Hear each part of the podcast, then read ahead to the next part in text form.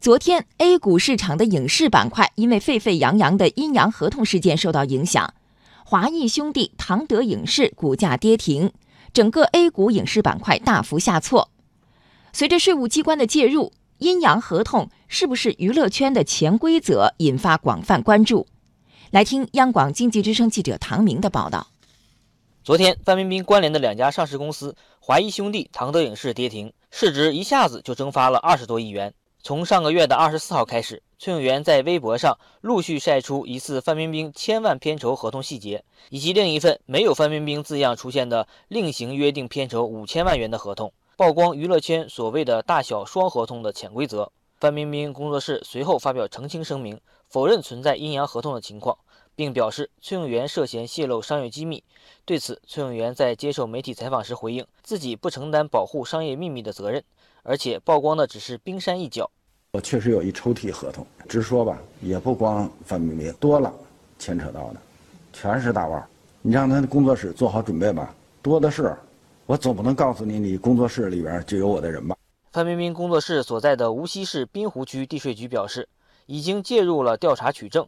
相关情况有待后续由税务机关权威发布。国家税务总局随后发文表示。针对近日网上反映的有关影视从业人员签订阴阳合同中的涉税问题，已经责成江苏等地的税务机关依法开展调查核实。崔永元在接受记者采访时表示，有关部门已经与他取得了联系。网上展示的证据并非全部，基本上都是通过这个第三方全都找到我了，找到我了，然后我们很很快就全都见面了，就啊，呃，沟通上了已经是我们。税务局来问我提供相关的这个资料和情况，有这多多呢？太多了，那发出去，我觉得我都不知道是什么后果。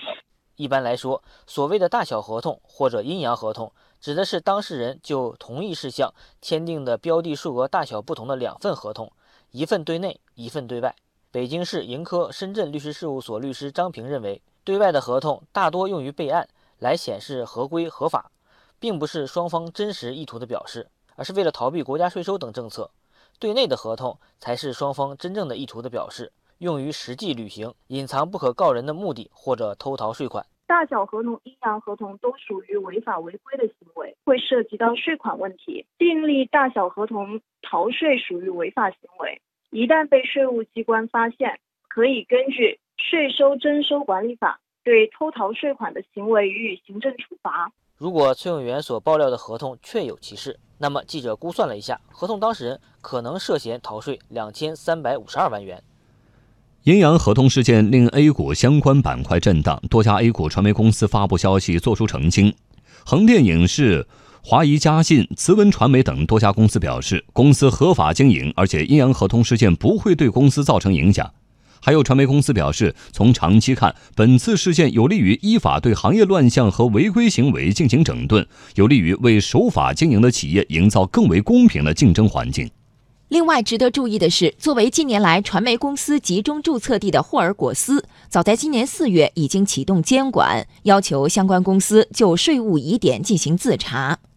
请听专家点评。多管齐下，加强监管，让税收真正做到既为国家聚财，也为社会谋公平。